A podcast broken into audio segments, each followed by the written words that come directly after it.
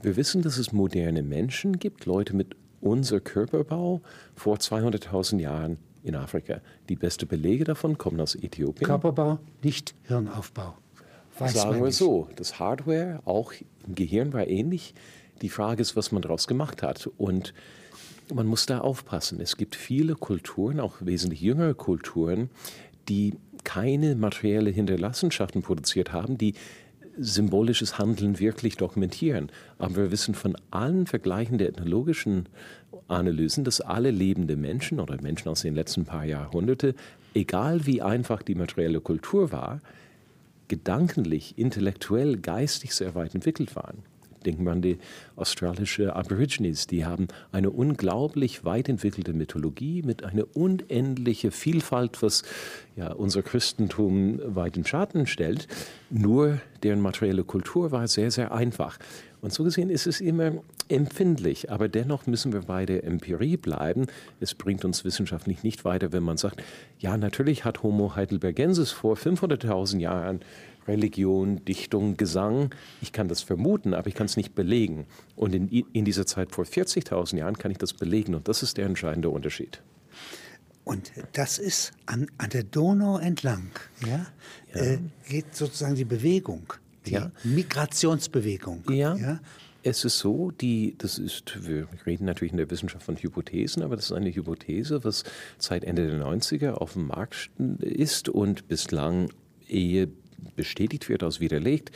Und das entstand, als wir festgestellt haben, Ende der 90er, dass die Datierungen auf der Schwäbischen Alb sehr, sehr alt waren, so schon im Bereich 40.000, während anderswo die Funde in der Regel deutlich jünger waren. Und dann ist es klar, Menschen kommen nicht mit einem Hubschrauber und äh, Fallschirm, die müssen irgendwie dahin kommen. Und es gibt einige Fundplätze auch in Bayern und in der Wachau, die einen ähnlichen Alter haben, etwas ungünstige Erhaltungsbedingungen, aber immerhin auch in Bulgarien, Bulgarien, die zeigen, dass äh, eine Entwicklung entlang oder Migration entlang der Donau denkbar ist. Das ist alles lang vor dem Turm von Babylon. Also ja. 3000 vor Christus, 7000 vor Christus, da haben sie in Mesopotamien Ereignisse. Ja. Aber hier haben sie Ereignisse sehr viel früher. Ja, natürlich. Aber so mein Lehrstuhl heißt ältere Urgeschichte und Quartärökologie. Wenn wir so biologische Systeme betrachten, wenn wir Evolution betrachten oder wenn ich im Garten arbeite, ich pflanze meine Blumen und andere Sachen, manchmal kommen sie durch, aber oft werden sie verdrängt von Umkraut und also Vögel und alle möglichen Schnecken haben wir in Tübingen äh, und alles wird weggefressen und getötet. Und man sieht in der eigenen Erfahrung, dass das Leben gekennzeichnet ist durch Fressen und Töten und Wachsen und Sterben, ist auch ganz normal.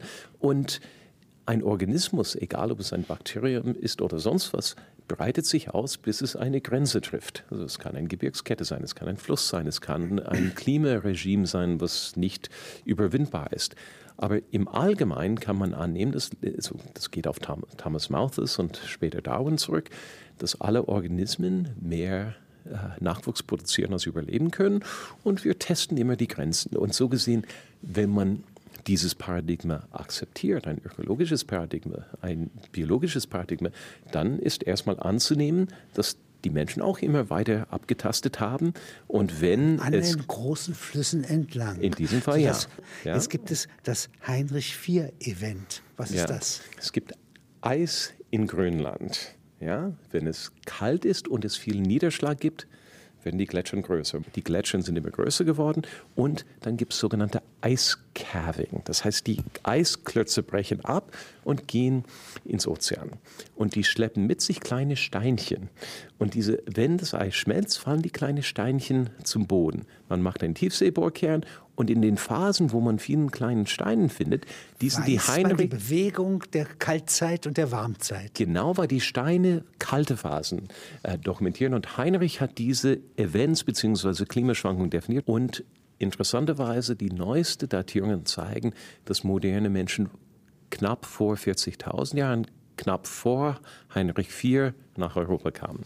Das heißt, sie wurden sofort einer der schärfsten Kaltzeiten ausgesetzt, ja. haben sich darin bewährt und wie Schutz geimpft. Ja, sie, kamen sie durch das Nadelöhr hindurch. Sagen wir so, die, diese klimatischen Schwankungen hatten eine ja, Phase von so oder Länge von etwa 1400 Jahren, hoch und runter. Die Schwankungen waren enorm. Ich bin eher grün orientiert, aber die Klimaschwankungen von heute waren harmlos dagegen. Und äh, in der Zeit gab es teilweise Temperaturschwankungen ja, von gut 5 Grad innerhalb von 15, 20 Jahren. Das sind Durchschnittswerte, das heißt, das bedeutet 35 Grad, 40 Grad im Einzelfall. In, auf jeden Fall war es so, dass die Klimaschwankungen sehr, sehr intensiv waren. Gerade die Veränderungen kamen sehr rasch. Und in der Tat, die Menschen müssen damit klarkommen oder verschwinden. Und ich denke. Und das haben unsere Vorfahren genau ausgehalten. Und zwar in dieser Gegend. Das Problem ist, wenn man das ein bisschen näher betrachten will, die beste Klimaarchive, die wir haben, sind in Seesedimente oder Tiefseesedimente oder Eisbohrkerne festgehalten aber die sind nicht die Orte, wo Menschen gewohnt haben. Und in den Höhlen und im Freiland, wo unsere Menschen waren, haben wir nicht diese zeitliche Auflösung. Und deswegen ist es oft ein Problem festzustellen, ob die Menschen da waren oder nicht. Aber insgesamt gesehen haben Sie nicht Unrecht. Sie haben hier ein Gelände, eine Landschaft, ja. Äh, der Archäologie, ja, die ganz besonders günstig ist, wo Sie das erkennen können. Auf der Schwäbischen Alb haben wir Hüllen, meistens mit feuchten Sedimente und exzellente Knochen- und Elfenbeinerhaltung. Es gibt viele Situationen, wo man das nicht hat. Und natürlich kann man nur Elfenbein-Skulpturen finden, wo die Erhaltung ist erlaubt. Aber wenn wir weiter zurückgehen, gibt es auch fantastische Fundplätze wie Schöningen, wo ich heute Abend hinfahre, wo wir Speeren haben aus Holz. Aber das ist auch viel älter, das ist 300.000 vor heute. Die erste Jagdwaffen. Und das ist spannend, weil das in der Ausgangszeit von Homo heidelbergensis ist, vor den Neandertaler. Und über diese Art von Untersuchungen, wir untersuchen die Spät-Homo heidelbergensis Menschen, in Schöningen. Wir untersuchen Neandertaler äh, unweit von hier im Rheintal, wo wir schöne Fundplätze haben. Wir untersuchen den äh, modernen Menschen auf der Schwäbischen Alb und wir können die kulturelle Entwicklung dieser Menschen miteinander vergleichen und die Menschheitsgeschichte äh, ja, das ist Homo entdecken. Heidelbergensis. Was unterscheidet den vom Homo sapiens? Die, die, ja, Weiß man nicht. Die sogenannte postkraniale Morphologie, also Skelett unterhalb vom Hals war geringfügig anders, aber so sein Schädelmorphologie war äh, deutlich anders. So, die Zähne? Die Zähne waren etwas massiver und äh, Gehirnvolumen geringfügig kleiner, Schädel etwas flacher, also eine Verengung hinter den Augen, relativ massive Überaugenwülsten und so wie ein Neandertal nur, nur die etwas. Ohren? Die Ohren, das ist alles, alles Weichteilen. Ja, das, Weichteil das gleich. Sieht man ja, nicht. Gleich. Ob, ja. äh, ob äh, ich, ihre Ohren sind mittelgroß, äh, aber der Mund das, dasselbe oder vorgestülpt. Nee, nee, äh, leicht nach vorne und die Zähne waren sehr, sehr dick. Wenn Sie unsere Schneidezähne betrachten, sind sie relativ fein. Schauen Sie unsere also untere Schneidezähne. Bei Homo heidelbergensis und bei Neandertaler waren sie viel massiver und wurden oft als Werkzeuge benutzt. Jetzt, wenn sich äh, ein Neandertaler ja, und ein Homo sapiens begegnen, wie mag das gehen? Können die miteinander kopulieren? Ja, natürlich. Natürlich. Die, äh, die Wenn Sie getan haben. Äh, sprechen wir erstmal ein Problem, aber ja, die äh, körperliche Nähe, wenn es funkt, das äh, Die Geburt ist schwierig. Das weiß Von Nachkommen? Nee, nein, warum? Nein? Äh, nicht, dass wir wussten, nein. So ein halber Neandertaler, halber Mensch, ja, passt durch die Geburtsöffnung. Offensichtlich, Sie sind auch ein, haben 1 bis 4 Prozent Neandertal-Substanz in so Ihnen. Viel ich auch. hat man erforscht. Ja, wir beide. Ja, wir beide. Ja. ja. Ganz normal. Das Nur die viel. Afrikaner haben keine Neandertaler-Gensubstanz, weil die modernen Menschen aus Afrika kommen und die Neandertaler es nicht äh, dahin geschafft haben. Aber wir alle, ja, ja? auch die jetzt, die in die USA emigrieren ja. oder Australien ja. begründen, ja, ja, ist auch schön. haben diese 4 Prozent. Und 4 1 bis 4 Prozent. 1 bis 4 Prozent. Das bedeutet aber, dass im Einzelfall, ja, ja. nicht, das ist ja nur Durchschnittszahl, ja, ja. einer sehr stark bis 49 Prozent haben kann. Im in Einzelfall. dem konkreten Fall äußerst unwahrscheinlich. Laut, aber möglich. Äh, ich denke unmöglich, aber im Prinzip kann man zumindest festhalten, dass es Menschen gibt mit ein bisschen mehr und ein bisschen weniger. Also Sie haben Musikinstrumente gefunden? Ja. Ganz ja. komplex gebaut, ja? ja? Aus zwei Teilen Elfenbein, ja? ja. Ein Gerät. Was sind das für, äh, sind das Flöten, sind das... Die sind alle, es gibt acht Flöten, die entdeckt wurden, auf drei Fundplätze auf der Schwäbischen Alb im Achtal zwischen Blaubeuren und Schäklingen, Geisenklöster und Hohlefels und Vogelherd im Lohnetal nördlich von Ulm. Und die Instrumente sind insgesamt vier Elfenbeinflöten und vier Knochenflöten. Und wir wissen, dass diese Blasinstrumente letztendlich relativ häufig waren in dieser Zeit vor etwa 40.000 Jahren. Kann es sein, dass sie chorisch verwendet werden? Also dass mehrere gleichzeitig spielen? Ich halte das für wahrscheinlich. Ja. Warum soll man alleine spielen, wenn äh, man äh, Mitmenschen hat? Beschreiben Sie mir mal den Schöninger Braunkohletagebau. Der entscheidende Punkt in Schöningen ist, dass der Wasserspiegel bis neulich hoch war. Das heißt, die Funde, die wir machen aus einem lagen Alter, darunter, lagen durch unter Wasser der, nicht fortgeschwemmt. Genau, das, die waren unter Wasser beziehungsweise im Sediment, was gesättigt war mit Wasser. Und deswegen haben wir Holzerhaltung. Sonst haben wir nie Holz. Wir haben Knochen, wir haben Steine, wir haben viele Dinge, aber nie Holz. Und in Schöningen durch diese Wassersättigung haben wir Holzerhaltung. Wassersättigung plus Kälte oder Wasser Kalt, allein also konserviert? Die, die, also in diesem konkreten Fall entscheidend ist das Wasser. Und, und vor allem die sehr stabile Bedingungen. Die Funde sind dann über die Jahrhunderttausende im Boden unter gleichen Bedingungen. Keine werden, Bazillen? Nee, die werden, die werden etwas platt gedruckt, aber die sind eindeutig Speere, werden also wirklich wunderschön geschnitzt. Und äh, ja, das ist eine, eine offene ja, Kohlegrube, ein paar Kilometer lang. Und die Funde liegen, ja, so je nachdem, circa 20 Meter unter der Oberfläche, je nachdem, wo man gräbt. Und da unter, ja, in Zusammenarbeit mit der Denkmalpflege in Hannover seit 2008 leite ich die Arbeitsgruppe da und arbeite mit Kollegen, insbesondere äh, Jordi Sarangeli und viele andere. Und wir setzen die Arbeit von der Denkmalpflege und einem gewissen Herr Thiemer fort. Und da hat die äh, Braunkohletagebauwirtschaft ja, ja. Ihnen den Gefallen getan, das, den Grundwasserspiegel abzusenken. Ja, ja, und vor allem das große Loch zu graben, sonst würden wir gar nicht an den Fund rankommen. Und da, äh, hier hat aus kommerziellen Gründen, ja, ungewollt, ja. Das kommt oft vor. Das ist, das ist nicht selten. Haben die einen Schatz freigelegt? Genau. Jetzt erzählen Sie mal noch von Ihren Schatzfunden. Also Jagdwaffen, ja, mhm. äh, die sind sehr alt. Ja, 300.000. 300.000 ja. 300 Jahre. Ja, mhm. nicht? Also ist der Mond noch sehr viel näher an der Erde.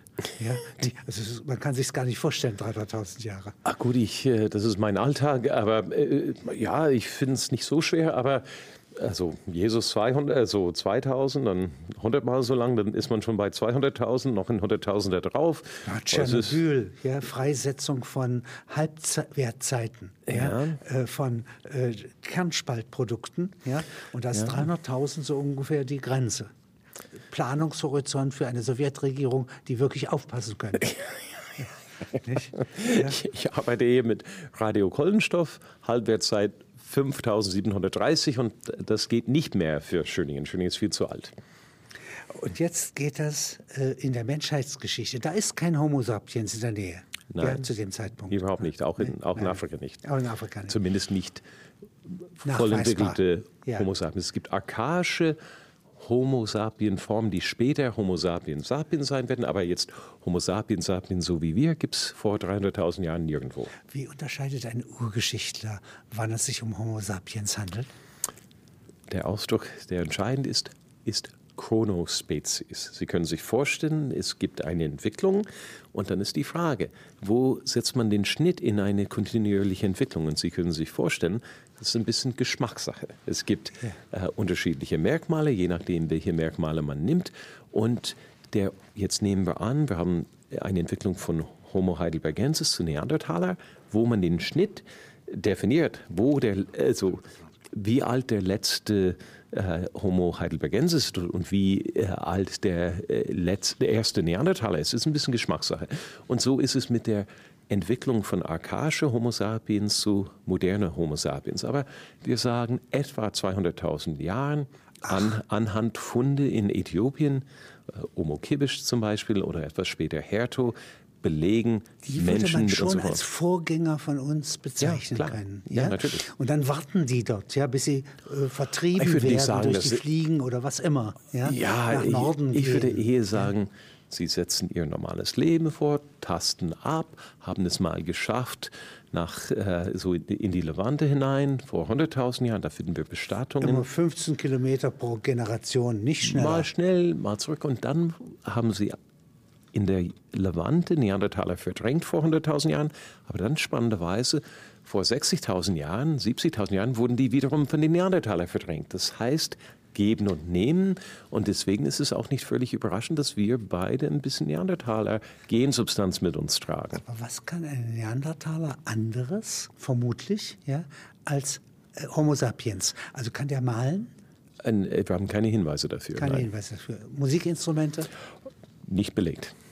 Sprache, Wahrscheinlich, aber nicht im engeren Sinne belegt. Stellung des Kehlkopfes für Sprache geeignet. Hardware ist relativ unwichtig. Man kann kommunizieren mit alle möglichen Geräusche. Das heißt, und Körperbau ist meiner Meinung nach nicht so entscheidend.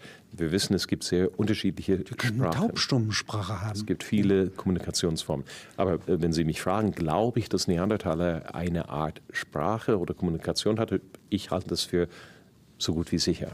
Aber belegt ist es im engeren Sinne nicht. Wenn wir uns jetzt vorstellen, in Ihrem Forschungsgebiet da, in, Ja. in Schödingen, Ja. ähm, begegnet sich ein Neandertaler-Clan ja, und ein äh, Homo sapiens-Clan. Äh, die Homo sapiens-Leute sind schmaler gebaut. Ja, geringfügig im Schnitt ja. Bisschen größer und im Schnitt etwas schmaler, wie Sie sagen. Ist die Haut schon hell? Das ist ein Prozess. Also bis man Nordeuropa erreicht, wahrscheinlich schon. Aber Sie haben eine afrikanische Herkunft? Temperatur. Ja, also schwitzen bei äh, 33 Grad und So äh, frieren, wenn es Der, der Mensch ist sehr anpassungsfähig. Und Ja. bis ein moderner Mensch es nach Europa schafft, ist er auch gut angepasst. auch gut angepasst. Und der Neandertaler ist breiter, nicht? Etwas, ja. größerer Kopf, Ja, ja, größere Hirnfläche, geringfügig größer, ja. Backenzähne, Äh, Schneidezähne, Schneidezähne auf jeden Fall äh, kräftiger. Vegetarier oder alles? Alles, Fresser? also, Wie ein also, Bär. Es gibt auch vegetarische Beere, die Höhlenbären hatten, waren Vegetarier. Aber äh, Neandertaler haben relativ viel tierische Nahrung zu sich genommen, aber natürlich haben sie auch Pflanzennahrung zu sich genommen. Ich denke, der Unterschied zwischen modernen Menschen und Neandertaler in Europa war ähnlich. Der Punkt da ist, wir haben in beiden Fällen Umweltbedingungen. Ja? Die Umwelt ist äh, gekennzeichnet durch Pferde, Rentier, Wollnashorn, Mammut und so weiter. Und da rennt man hinterher. Und Ja. rennt man hinterher, manchmal bestimmt man, wo es lang geht, aber egal, man kann nur essen, was da ist. Und je nachdem, was da ist, muss man sich Formiert danach man sich. orientieren. Ja. Und es gibt äh, natürlich in der Eiszeit äh, Phasen mit sehr wenig Vegetation und wenig Möglichkeiten, Pflanzen zu ernten. Wiederum gibt es Phasen, die etwas milder sind, wo es eine üppige Vegetation gibt und viele essbare Pflanzen, sodass es mal so, mal so war, genau wie überall auf Erde. Menschen sind anpassungsfähig und nehmen in Anspruch, was da ist. Aber wenn Sie mal noch mal die Mammutsteppe mir beschreiben, ja. Ja. die ist ja anders als alle Vegetation heute. Ja. ja nicht? Erstmal entscheidend ist die schiere Größe von hier bis Alaska. Und spannend ist, dass ein Mammut etwa drei Zentner Gras am Tag frisst. Das heißt, Drei äh, Zentner Grafs. ja, und das heißt, wir denken immer Eiszeit, kalt, weiß und Schnee. Geht aber nicht. Wenn man Herden von Mammuts, von Wiesende, von Pferde, von Rentiere hat, dann braucht man eine relativ üppige Vegetation, damit die Tiere gesund bleiben und sich fortpflanzen können. Und wie gesagt, allein ein Mammut, Sie können sich vorstellen, muss sehr, sehr viel fressen. Das heißt, gerade in den warmen Monaten gibt es eine sehr üppige Graswachstum, sonst können die Tiere nicht am Leben bleiben. Und die sobald es diese Tiere gibt oder beziehungsweise Vegetation gibt, dann kommen die Tiere, die kommen gut zurecht. Und wenn die Vegetation da ist und die anderen Tiere da sind, dann kommen die Menschen auch zurecht. Und das ist der Fall bei Neandertalern und Eine auch der Fall bei ja, Nicht? beziehungsweise die Umweltbedingungen müssen für den Mensch akzeptabel sein. Es gibt Bedingungen, die nicht bewohnbar waren. Es gab das sogenannte letzte kalte Maximum vor etwa 20.000 Jahren. Wo ich arbeite in Süddeutschland, gibt es kaum Hinweise für Menschen, weil es einfach ungünstig war. Aber wenn, sobald die Umweltbedingungen besser werden, gerade die Vegetation besser zurück. wird, kommen die Tiere und dann kommen die Menschen. Und Gehen Sie in die Höhlen, die die Vorfahren äh, vor dem Umzug ja, nach ja, Süden ja, ja. gebaut haben? Äh, nicht gebaut, aber bewohnt haben. Bewohnt haben ja. Äh, wenn Sie so mal die Sinne, ja, die mhm. wir haben, und wir haben nicht nur die fünf Sinne, sondern haben sehr viel mehr. Wenn Sie die mal datieren, ja, welche älter sind als welche? Ich würde das auch sehr ungern kann machen. Der Archäologe ist, nicht. Nein, man kann alle unsere äh, Sinne gibt es seit langem. Und je nachdem, was in Anspruch genommen wird, äh, ja, diese Sinnen erleben eine Selektion. Und unsere Augen sind besser als manche Organismen, aber schlechter als andere, je nachdem, was günstig ist für unsere Lebensform. Und jetzt, gerade jetzt, wo wir alle Brillen tragen, ist es gar nicht so entscheidend, ob man gut sieht. Jetzt das Ohr. Wie, ja. Ist das ein altes Organ? Sicherlich. Ganz sicherlich. Ja, ja. Und nicht nur für Gefahren. Ja? Nein, sondern nein. für die Nähe des anderen. Das ja. gehört dazu. Ich ja. sehe, Sie interessieren sich für äh, soziales Leben. Jawohl. Ja. Und die Fußsohlen, ja, dass die so besonders empfindlich sind. Wie kommt das? Das äh, hängt davon ab, wie viel Hornhaut man hat. Also ich habe äh, in Südafrika äh, arbeiten wir barfuß. Da würde ich sagen, sind irgendwann meine Fußsohlen relativ abgehärtet. abgehärtet Aber man kann auf jeden Fall Informationen aufnehmen durch die Fußsohlen. Da widerspreche ich nicht. Die Haut, ja, ist ein mhm. altes, großes Organ, unser größtes ja. Organ. Ja. Wenn Sie die, die Geschichte der Haut kann man darüber etwas erfahren? Ja, es ist ein Universum an Informationen und Organismen und äh, Mikroben, die auf unserer Haut leben. Also da bin ich nicht so fit, aber ich weiß, dass auf der Haut sehr viel los ist. Wesentlich mehr, als wir mitbekommen.